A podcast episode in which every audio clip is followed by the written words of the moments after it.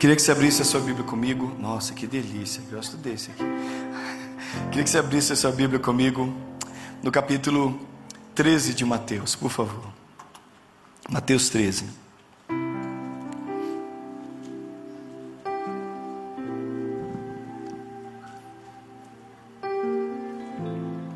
Mateus 13, de 1 a 9.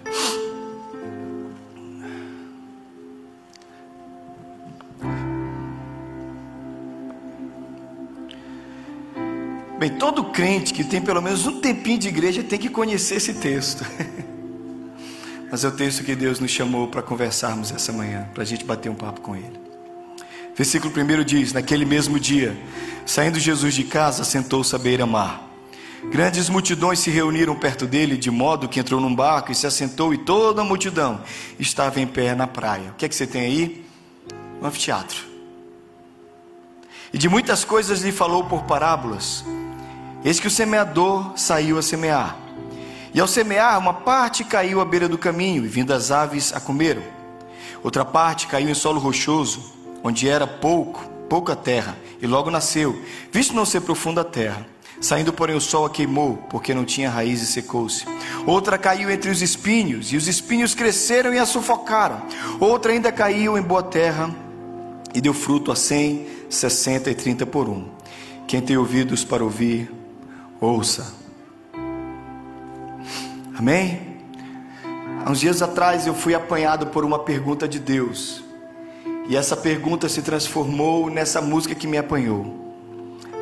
Há uns dias atrás Deus chegou para mim e me perguntou, o Espírito Santo me perguntou: "O que é que te falta?" E eu brinco com muita gente aqui na igreja, porque esse prédio custa 2 milhões de dólares. A gente não pagou quase nada disso. Estão tá, pagando, né? Pagamos parte, sim. E alguém brinca, que precisa de alguma coisa? Eu digo, eu preciso de 2 milhões para pagar o tempo da igreja. Mas nesse dia quem estava me perguntando era muito sério: o que é que te falta? Irmãos, eu confesso para vocês que eu gastei alguns minutos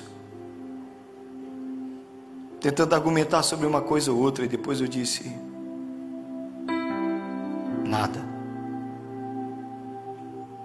Eu me senti tão suprido, tão, tão abençoado. Nada me falta, irmãos. Nada me falta, irmãos. Nada me falta. Cuidado com essa pergunta. O que é que tem faltado? Uma vez Jesus falou para os seus discípulos: Quando eu mandei vocês de dois a dois, porventura vos faltou alguma coisa? E os discípulos disseram: Senhor, nada. E aí eu conheci essa música, e cada vez que eu cantava essa música que a gente vai cantar agora, eu chorava mais. A princípio, eu não estava conseguindo cantar a música, porque eu dizia: Senhor, é tudo que eu queria te dizer. Alguém colocou na letra de uma música, são quatro, cinco frases essa música. E eu queria convidar você a cantar comigo. Tá bom? Feche os olhos. Ana.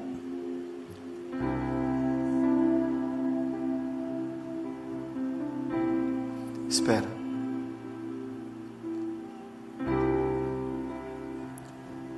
Abre o microfone da Ana.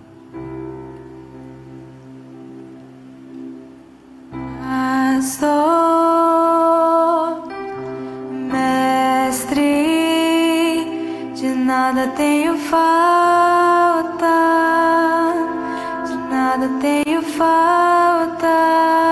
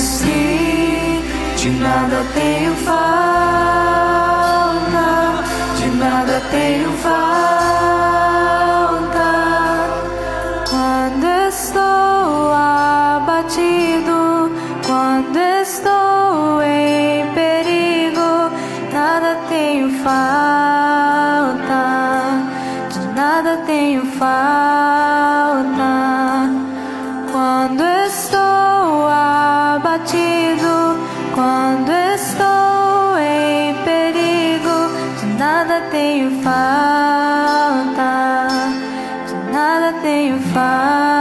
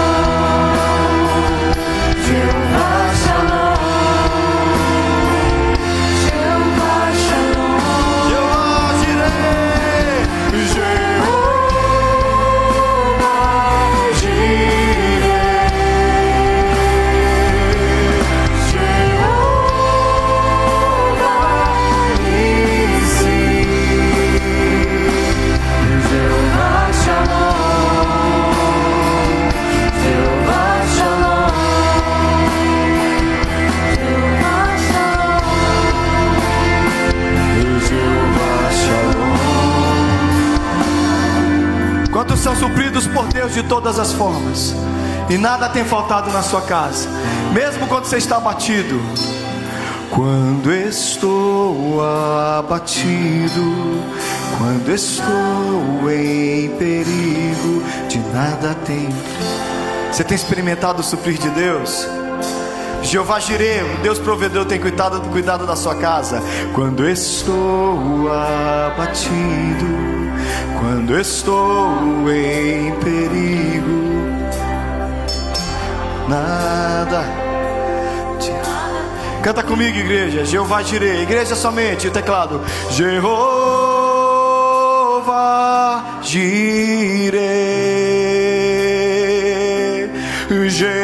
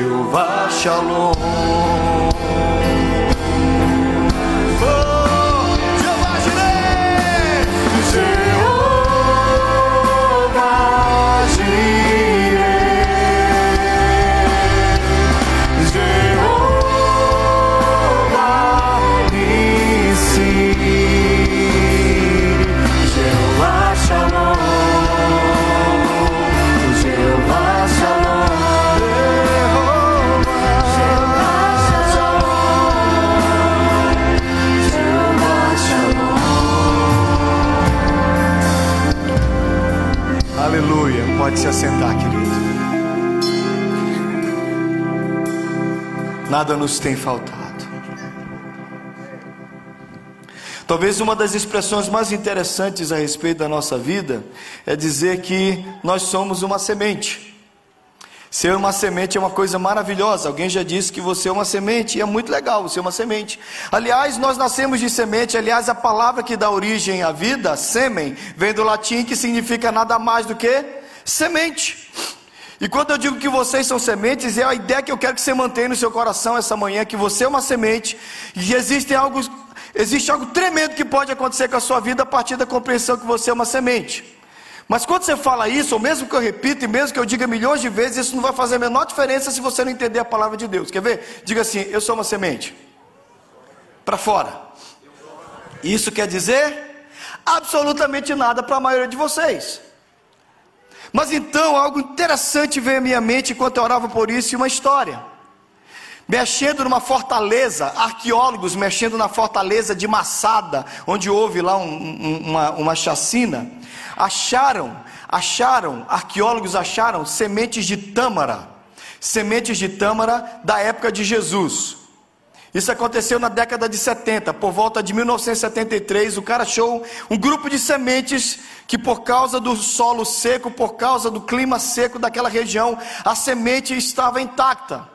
O pesquisador então jogou na gaveta dele e ainda passou mais 30 anos na gaveta do arqueólogo, do pesquisador semente de tâmara.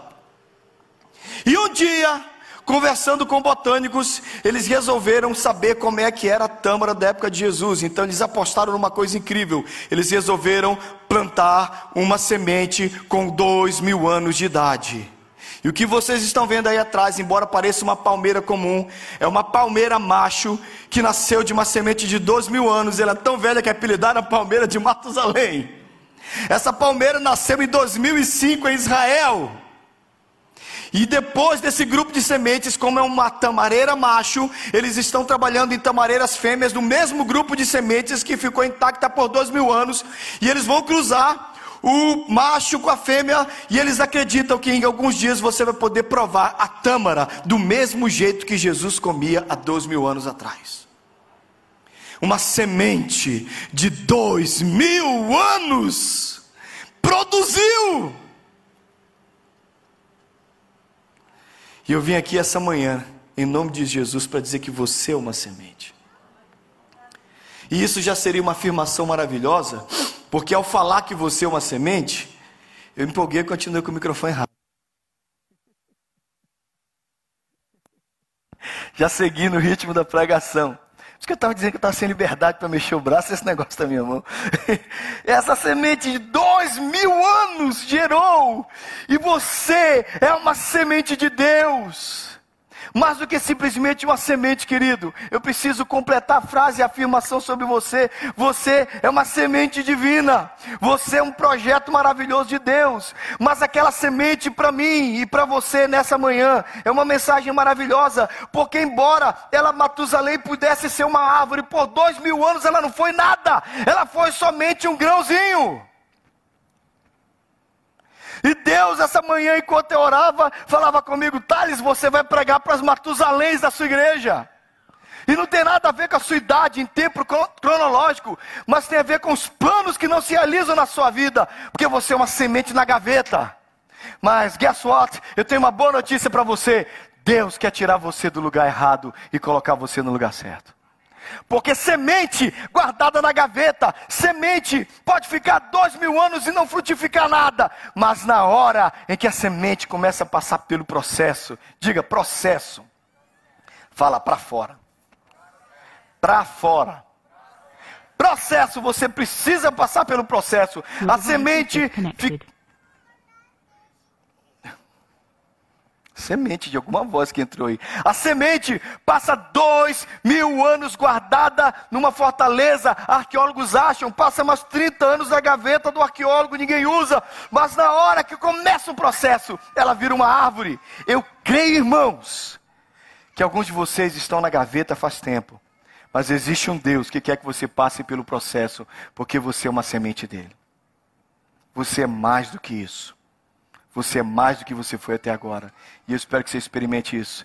Primeira coisa que você que é semente tem que entender: a semente precisa do solo certo. Foi que vocês acabaram de ler. Alguém quer discordar que a palavra de Deus é a melhor semente que existe? Alguém discorda? Mas Jesus disse que a semente, quando cai no solo rochoso, o que é que aconteceu? Não tinha raiz, o sol veio e. E queimou. A semente caiu na beira do caminho, as aves foram e roubaram. A semente foi e caiu entre os espinhos e os espinhos a semente é boa, mas o solo não permitiu que a coisa acontecesse, mesmo com uma semente tão boa. Talvez você seja uma semente maravilhosa. Talvez você seja uma semente que Deus escolheu, e eu tenho certeza que é. Mas você tem que entender o seguinte: você precisa estar plantado no solo da vontade de Deus. Semente boa fora do solo de Deus não funciona. Você não planta arroz em terra seca. Onde é que o arroz tem que ser plantado? Quem conhece um pouquinho de cultura sabe na água, arroz precisa de solo molhado, é ali que cresce. Você precisa do solo da vontade de Deus. Talvez você, eu estou falando com você, presta atenção. Você que tem uma sensação aqui no peito, que algo diz assim: eu sou mais do que isso, tem mais para acontecer na minha vida do que isso. Existem, eu não sei, tem um desejo, tem um sonho, tem alguma coisa aqui dentro de mim. De algumas coisas que eu quero experimentar e viver, mas eu não sei, não sei o que é, é isso. Talvez eu não tenho resposta para a sua vida, mas talvez o que você sente é aquilo que eu estou falando. Você é uma semente. E dentro de você existe potencial para outras coisas, mas você é uma semente na gaveta. Você precisa conhecer o lugar da vontade de Deus. É ali que você vai acontecer, é ali que você vai florescer. Semente só funciona no local certo. Você foi feito para estar no local da vontade de Deus. Diga amém no lugar errado você não funciona. Eu, eu sei que eu uso muito Jonas, mas Jonas, gente, Jonas para mim é um professor maravilhoso. Jonas é a semente certa para ser plantada em Nínive, mas ele pega, desce até Jope, pega o navio para Tarsis, porque ele quer estar, aí chega no lugar, ele quer estar longe da vontade de Deus. Chega no, no navio, o que é que acontece com o navio? Vem tempestade, semente certa no navio errado. Joga dentro do mar, o peixe engole. O peixe tem azia, gente, o peixe tem mal-estar, infecção intestinal. Acho que o, o, o, cara errado, o cara certo no lugar errado é a pior coisa que tem. Era a semente certa, mas é a semente que estava dentro do peixe errado. Eu acho que os peixes ficavam falando, pô, tia, rapaz, eu comi algum Jonas que me fez mal. Sabe por quê? Porque é a semente certa no lugar errado. Você precisa entender, em nome de Jesus, que se você deseja experimentar, deixar de ser mais do que uma semente Matusalém, se você quer florescer, você precisa estar plantado no solo da vontade de Deus. Eu queria ter crescido numa única igreja, ter tido avós, netos e bisavós numa única igreja, e eu acho lindo quando alguém fala assim para mim: Estou falando de coração. Nossa, meu pai era presbiteriano, meu avô era presbiteriano, meu bisavô presbiteriano, meu tataravô foi Ashbel Green Simonton, que é o fundador do EPB no. Mas eu, eu sou filho de pais batistas. Meus pais foram na igreja até cinco anos. Quando eu tinha cinco anos, meus pais se afastaram da igreja. E eu fiquei sem igreja. E aí eu fui, por causa da minha família toda cresceu na Assembleia de Deus. Um, dois suecos fundaram a Assembleia de Deus lá, no, lá em Belém, Gunnar Ving e Daniel Berg. O Daniel Berg evangelizou minha bisavó. Então, parecia normal na Assembleia de Deus, por causa do convite de um amigo chamado Alfredo, eu fui no Ministério Infantil, tive um encontro com Deus entre 7 e 8 anos e fiquei lá. Aí me tornei um assembleiano. E aí eu cresci, fui alcançado pelas doutrinas da graça, me entendi calvinista, me tornei presbiteriano. Aí Deus me levou para uma missão, onde nessa missão era interdenominacional, onde no meu quarto tinha batista, quadrangular, presbiteriano, metodista, comunidade. E era uma bagunça, porque tinha aquele cara de terninho que ia para o culto e o outro é cheio de tatuagem. Vamos adorar Jesus, irmão. Ele dizia, paz do Senhor. Tudo no mesmo quarto. Uma missão interdenominacional. A gente teve um tempo, três meses, Três meses, cada mês, quatro semanas. Em três meses, quatro semanas, doze semanas, nós trabalhamos com doze igrejas diferentes. As meninas não sabiam como se vestir, porque elas falavam assim: para onde a gente vai semana que vem? Assembleia de Deus. Eles diziam: tá bom, saia. E os meninos, camisa comprida. Semana que vem, vamos para a presbiteriana. Opa, vamos comer bem, porque a gente come bem na presbiteriana. A missionária sabia, a gente ia para a presbiteriana e comia feito um bando de condenado. Semana que vem, vamos para os batistas, vamos para os batistas. Ia mudando. E Deus foi enchendo esse meu coração de saber lidar com todo mundo. E um dia eu estava aqui, e eu quero te dar meu testemunho. Eu estava aqui, Senhor, mas por que, que o Senhor fez isso comigo?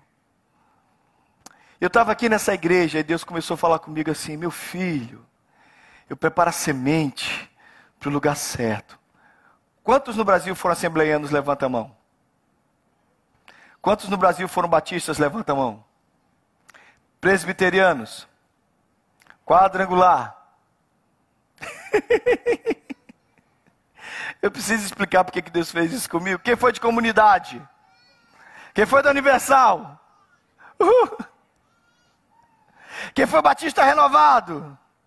Quem foi da Pentecostal do Reteté? Diz aleluia, não levanta a sua mão. E um dia Deus começou a falar comigo, Thales, eu sou muito misericordioso com você. Porque eu fiz você andar com tudo isso para conseguir pastorear a gente que é de tudo quanto é igreja. Porque aqui nos Estados Unidos a gente não escolhe, não escolhe igreja por denominação, a gente escolhe por afinidade com a congregação, não é verdade? Sabe por que, que nós estamos aqui, irmãos? Porque nós somos a prova. A gente está no next level, irmãos. Porque o pessoal lá no Brasil fica tudo nas denominações dele. Aqui não, a gente misturou tudo. Porque aqui a gente aqui já vai para o céu, porque lá no céu não vai ter placa de igreja mesmo. E eu fiquei pensando, e Deus falava comigo assim, meu filho, tudo que você viveu é porque a semente só serve no lugar certo.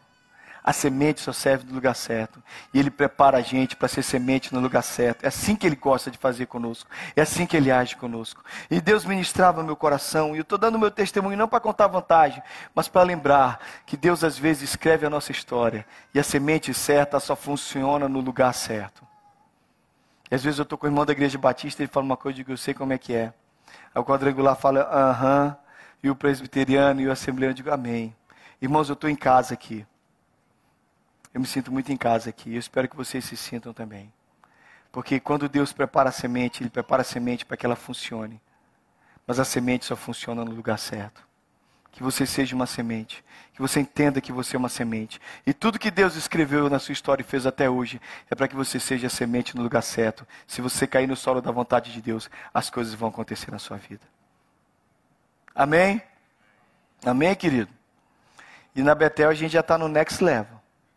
Estamos quase no céu. Uai, o que, é que a gente é? Um bando de ex, qualquer coisa de igreja vivendo junto, é o que nós vamos ser no céu, onde não haverá placa de igreja. Amém? Vamos ler o texto? Digo-lhes verdadeiramente que se o grão de trigo não cair na terra e não morrer, continuará ele só, mas se morrer, dará muito fruto. Aquele que, me ama, aquele que ama a sua vida, a perderá, ao passo que aquele que odeia a sua vida neste mundo, conservará para a vida eterna. Quem me serve, precisa seguir-me, e onde quer que eu estou, o meu servo também estará. Aquele que me serve, meu Pai o honrará. Amém? Jesus está falando dele, está falando de todos nós. Jesus acaba de estabelecer um princípio maravilhoso. Semente, ouve aí, semente. Semente, você que é semente, ouve. Segunda coisa que toda semente precisa saber, além de ser plantada no solo certo, a semente precisa morrer.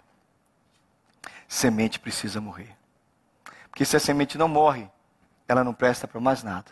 Se a semente não morre, ela não serve para nada. Jesus morreu e ressuscitou, e da morte dele todos nós viemos. Quando você vai ler 1 Coríntios 15, que Paulo está falando, explicando sobre morte e ressurreição, ele usa a mesma coisa. Semeia-se na morte algo corruptível, na ressurreição incorruptível. Sabe por quê? Porque essa ideia da semente morrer está lá. Irmão, semente que morre, Deus sempre me fala sobre duas coisas. Se você quer ser uma semente, e se você quer ser mais do que simplesmente uma semente numa gaveta, uma semente com potencial incrível, mas que não serve para nada, se você deseja realmente ser mais do que isso, semente, você tem que entender que você tem que renunciar para ganhar, e você tem que morrer para viver. Esse é o reino de Deus. Quem ama a sua vida, a perde. Foi o que você acabou de ler, mas Jesus diz: aquele que perde a sua vida, ganha. Qual é o convite de Jesus para nós? Quem quer ser meu discípulo, tome todo o seu dinheiro e toda a prosperidade que eu vou te dar e siga-me. Amém? O que, que Jesus falou? Quem quiser ser meu discípulo, tome a bênção, tome a Bíblia, pegue um curso de teologia e siga-me. Quem quiser ser meu discípulo, frequente a igreja, dê o dízimo e siga-me. Quem quiser ser meu discípulo, faça o quê? Oi? Mas a cruz para quê? Qual é a função da cruz? Se eu digo para você assim, pegue uma cadeira elétrica, eu estou falando para você fazer o quê? Pegue a sua cadeira elétrica e siga-me. Se eu dissesse para você assim, você quer ser meu discípulo, pegue a sua forca e siga-me. Cadeira elétrica e forca são instrumentos de quê, irmãos? De condenação e. Quando Jesus disse, pegue a sua cruz e siga-me, ele estava falando o quê? Morra! Morra! Morra para você morra para os seus pensamentos, morra para o velho homem, morra para o mundo, vem atrás de mim. É morrendo que você vai experimentar a vida. Amém? Renunciando, renúncia e morte. Talvez as coisas não aconteçam na sua vida semente. Talvez você ainda não produziu semente, porque você ainda não conheceu a renúncia nem a morte. É renunciando, é abrindo mão que você ganha. Alguns não abrindo mão de nada, não experimentaram nada, mas alguns renunciando experimentaram muito. A renúncia é um princípio da Bíblia. A renúncia é um princípio para todo cristão. Você quer dar fruto? Você quer deixar de ser uma semente e virar uma árvore? Meu querido, você precisa morrer e renunciar, porque a semente tem que morrer. Eu estava em Boicininga, um distrito de Curitiba, perto de Curitiba. Eu estava pregando no acampamento da primeira igreja presbiteriana de Curitiba para os jovens, carnaval. E na última noite do acampamento a gente ia ter uma fogueira. E eu preguei para eles sobre renúncia. E, gente, presta atenção, essas coisas a gente não faz sempre, essas coisas é só quando Deus dirige. Mas naquela noite eu preguei para eles sobre renunciar para seguir a Deus. Alguns desses meninos que eu preguei naquele dia hoje são pastores, eu tenho a honra de conversar com eles de tempos em tempos, mas naquela noite específica eu falei, Deus me deu uma palavra, eu falei para eles, eu vai no seu quarto, Naquela época, MP3 e, e disc, DVD estava fazendo muito sucesso. Eu disse: não pega isso, senão sua mãe se mata quando você voltar para casa. Mas vai no seu quarto. E como símbolo, você vai descer para o culto da fogueira e você vai trazer alguma coisa que você gosta muito, você vai renunciar e você vai entregar a idade presente para alguém. Era o clima, era o que Deus estava fazendo ali na hora. E eu vi aquela moçada subindo, é uma rampa grande, lá embaixo tem um paredão de pedra e onde estava a fogueira de acesa, e a gente estava descendo para o culto da fogueira. Subiu aquela moçada. Daqui a pouco eles desciam assim, ó. Chorando. Eu lembro do filho do, do, do, Adevaí, a blusa preferida dele. Ele trouxe e deu para um amigo. Mas a gente não chegou e deu, a gente chegou lá e a ideia era dizer: Deus não tem nada mais precioso na minha vida do que o Senhor. E eu estava descendo, o pessoal já estava descendo, chorando. Tava... Gente, não tem como explicar agora, porque a gente está falando sobre renúncia, era um, um clima de entrega. E eu estava descendo para eu já tinha pregado, e ela ministrar aquele momento, o pastor, o pastor Vladimir estava descendo comigo, e de repente aquele Espírito Santo falou comigo assim: "E você?" Eu digo: "Eu como?" O que, que, você vai renunciar? Eu digo, mais eu renunciei minha vida, renunciei minha carreira, renunciei faculdade. Estou te servindo, minha vida está nas tuas mãos, não tem mais nada para renunciar, não? E eu tinha uma Bíblia. E eu vou dizer para você, eu era muito vaidoso com aquela Bíblia. Porque aquela Bíblia tinha sido feita para mim. Capa de couro, única, trabalhada à mão. Ela era toda trabalhada nas bordas que passavam. Além de tudo, ainda passava uma borda toda completa de fio. A minha Bíblia era bonita, tinha assinado o meu nome tinha o meu versículo favorito na capa da Bíblia. Todo mundo que me via chegar nas igrejas com aquela Bíblia dizia: Uau, que Bíblia legal. E eu dizendo: Deus, eu não tenho mais nada para renunciar. E Deus disse: E a Bíblia que você tanto gosta? Eu digo: Ah, você está de brincadeira comigo. Senhor, é a tua palavra. Eu amo a tua palavra. Eu amo a tua Bíblia. Espírito Santo, você não ama a Bíblia, você ama esse objeto. E você tem muita vaidade ligada a ele. Eu digo, é verdade. Gente, eu desci aquilo aí, eu comecei a chorar com a moçada, minha Bíblia, que eu gosto tanto. Aí eu cheguei lá embaixo e comecei a orar, Senhor, vou dar para quem? Porque eles tinham que descer e orar. Para que eles iriam dar aquilo que Deus tinha mandado e renunciar. E Deus me direcionou até um rapaz da igreja. E eu cheguei para ele e disse: Ah, Uriel, se você soubesse como é doloroso fazer o que eu fazia agora. Uriel, eu estou te dando a minha Bíblia que eu gosto tanto. Uriel pegou ele disse: Ai, pastor, eu estava aqui ajoelhado dizendo: Senhor, o senhor me chamou para ser pastor mesmo? Se o senhor me chamou para ser pastor, eu quero um sinal. Eu quero um sinal, hoje à noite, que o que eu vou ganhar seja o presente que diga que eu realmente sou um pastor. Eu perdi uma Bíblia, mas Uriel é pastor presbiteriano hoje. O grão, se não morre, não serve para nada. Sabe o seu problema? É que você se ama demais. E alguns de vocês não amam nada, às vezes vocês amam só você mesmo, a gente ama só o nosso orgulho. Você conhece gente que não tem nada, mas é orgulhosa de quem ela é? Eu conheço mais, um deles sou eu. Por isso que Deus vive batendo em mim. Mas a gente vai se orgulhando de coisas que não tem nada a ver, até de uma Bíblia. Mas se você quer ser uma semente, eu podia ter ficado com a minha Bíblia, eu ia continuar recebendo elogios dela. Mas aquela Bíblia se tornou uma experiência entre eu e o pastor Uriel. Aquilo mudou a vida dele. E aqui eu posso dizer para vocês, irmãos, em nome de Jesus, é melhor perder para ganhar do que segurar e não servir para nada. É tolo, é muito tolo quem segura o que não pode reter e perde aquilo que não poderia, não poderia de maneira nenhuma deixar passar na vida. É melhor renunciar. A última coisa, vamos ler o texto juntos. Disse ainda: O reino dos céus é assim, como se o homem lançasse a semente à terra e depois dormisse, se levantasse de noite e de dia, e a semente germinasse e crescesse, não sabendo ele como. A terra por si mesma frutifica Primeiro a erva, depois a espiga e por fim o grão cheio de espiga. Última coisa para você, semente. A razão de ser semente é gerar. A razão de ser cristão é glorificar a Deus, é viver aquilo que Deus fez para você no seu máximo potencial. Você existe para frutificar em seu pleno potencial. Eu vim para cá pregar sobre isso porque Deus me falou no coração enquanto eu orava que algumas sementes aqui são só propostas, são só sementes, mas são como Matusalém, nunca viraram árvore. Na missão que eu participei, e eu quero te contar uma história por último para te dar esperança. Uma das missionárias disse: Nós oramos pelo meu pai. Um dos missionários falou: Nós oramos pelo meu pai. A vida inteira, meu pai nunca se converteu. A família inteira na igreja, a família inteira servindo a Deus, meu, meu pai nunca se converteu. Com mais de 50 anos, um dia o pai desse missionário foi na igreja, recebeu Jesus. Ele disse que quando eles voltaram para casa naquela noite, ninguém conseguia comer, eles sentaram à mesa e só choravam, porque eles diziam: agora, finalmente agora. A família inteira tinha orado por anos e aquele homem era agora crente, aos 50 e poucos anos. E quem me contou a história me disse: ele viveu 10 anos depois daquele dia. 10 anos. Os últimos 10 anos da vida dele, até os 60 e pouco, ele viveu na casa de Deus.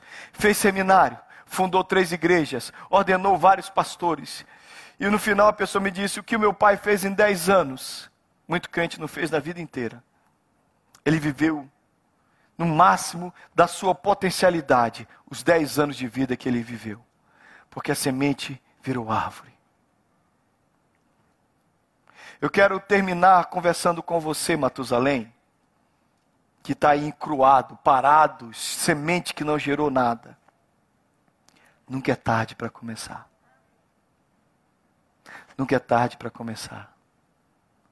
Porque se eu pegar uma semente e colocar aqui na minha mão, e você me perguntar o que é, que é uma semente, potencialmente uma, uma semente é o quê? É uma árvore. Mais do que isso, uma semente é uma floresta. E talvez hajam florestas aqui que não aceitaram se tornar aquilo que Deus deseja que você se torne. Talvez você já foi em palestras, talvez você já pagou o coach, talvez você já foi e assistiu não sei quantas aulas pela internet para saber como destravar o seu, o seu potencial, como fazer acontecer a sua vida, como decolar. E tem uma proposta simples. Existe alguém chamado Espírito Santo. E ele tem a chave para fazer a sua vida acontecer. Você vai deixar de ser semente. E você pode ser a árvore que Deus determinou para que você seja. E alguns de vocês vão se tornar, em nome de Jesus. Alguns de vocês vão se tornar, em nome de Jesus, uma floresta. Ouve, a questão não é você. A questão é ele. Lembra daquela história do grande violonista Paganini, que ele está andando na rua, e essa é uma história clássica, porque o pastor ama essa história, mas é verdade, ele está andando pela rua, e de repente tem um, um cara, um mendigo, com um violino ruim. O Paganini era conhecido, Paganini é um dos maiores violonistas do mundo, toca violino. Ele era conhecido que ele andava com uma tesoura no bolso. Às vezes ele estava tocando e de repente ele arrancava a tesoura e cortava três cordas do violino e deixava só uma. E na, na nota dó ele ficava fazendo o que ninguém conseguia fazer só com uma nota, só com uma corda, para humilhar, porque o cara era incrível. De repente ele andando pela rua tem um mendigo tocando violino.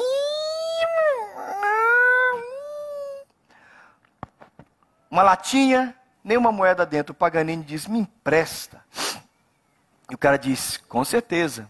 Ele afina o violino e toca. Cinco minutos Paganini, Paganini tocando na rua. O povo para, sem nem saber quem ele é. A caixinha do cara está cheia de dinheiro. O instrumento era o mesmo, mas saiu da mão do diabo, foi parar na mão de Jesus. Você já foi um péssimo instrumento, você já tocou muitas notas desafinadas. Mas para de ser teimosa semente, para de ser teimoso violino. Deixa Jesus afinar você. E o melhor do seu potencial não vai ser destravado pelo coach A, nem pelo encontro de motivação B, nem pela palestra C, nem pela igreja, graças a Deus, Betel, nem por pastor nenhum. O Espírito Santo vai transformar essa semente numa árvore. Pastor, mestre, de nada tem falta, nada tem.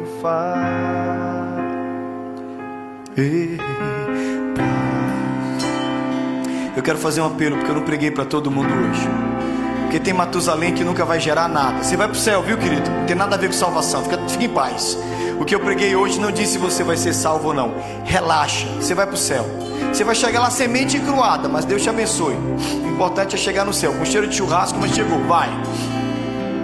De nada tenho falta. Mas eu queria fazer um apelo no final dessa mensagem.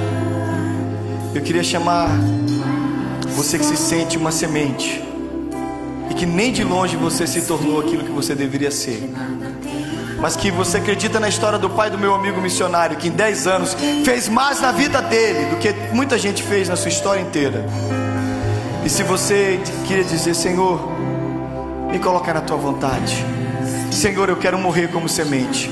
E eu quero que o Senhor me faça ser no máximo de potencial do que eu possa ser. Eu quero chamar você para ajoelhar aqui na frente e dizer: Senhor, eu renuncio, eu quero morrer. E eu não, eu sei que eu ainda não sou o que eu vou ser mas eu quero ser uma semente nas tuas mãos. Você vem para cá e diz: Senhor, faça de mim o que eu tenho que ser. De nada tenho falta estou abatido, quando estou em perigo. De nada tenho falta. Diga, Senhor, faça de mim o que eu tenho que ser. Senhor, me usa na potencialidade que o Senhor tem para mim. Quando estou abatido.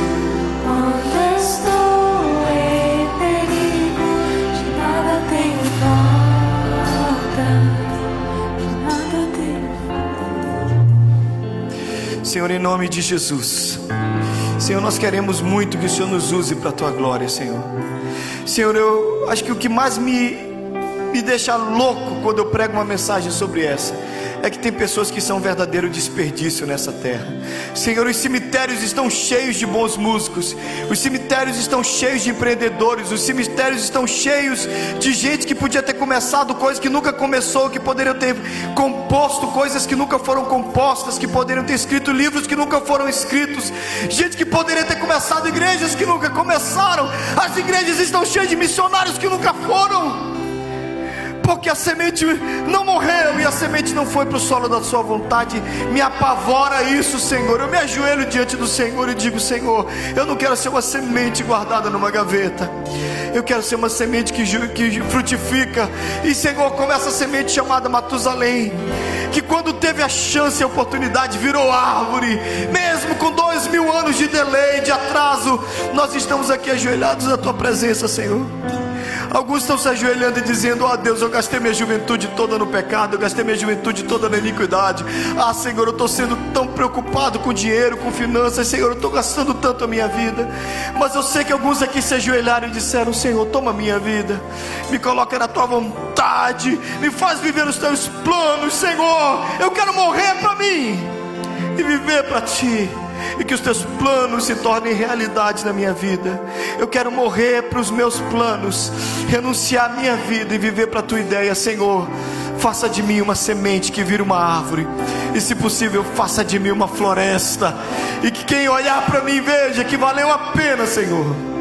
Valeu a pena morrer para mim, valeu a pena ser semeado na tua vontade, em nome de Jesus. Em nome de Jesus. Semente santa, que Deus te use. Semente santa, que Deus te abençoe. Semente santa, que Deus te fortaleça. Deus te abençoe. Jeová, Jireh. Jeová, Jeová.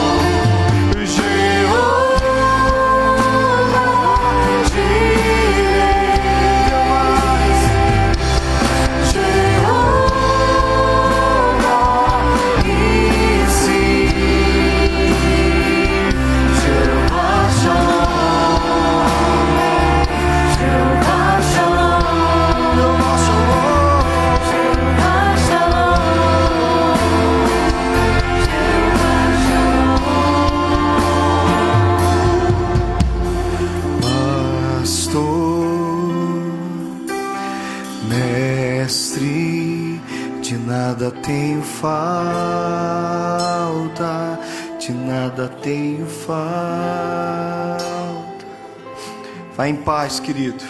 Que Deus te guarde essa semana. Que você saiba que você é tão abençoado. Minha oração por você é que você se torne, em nome de Jesus, mais do que uma promessa, mais do que uma semente legal, que você se transforme numa árvore e que essa árvore se transforme numa floresta e que essa floresta abençoe muita gente. E para você que não acredita mais, Deus faz sementes velhas florescerem. Deus faz semente velha geminar. Deus faz gente detonada virar coisa boa. Acredita no Senhor, porque não é a semente, é o Deus que faz frutificar.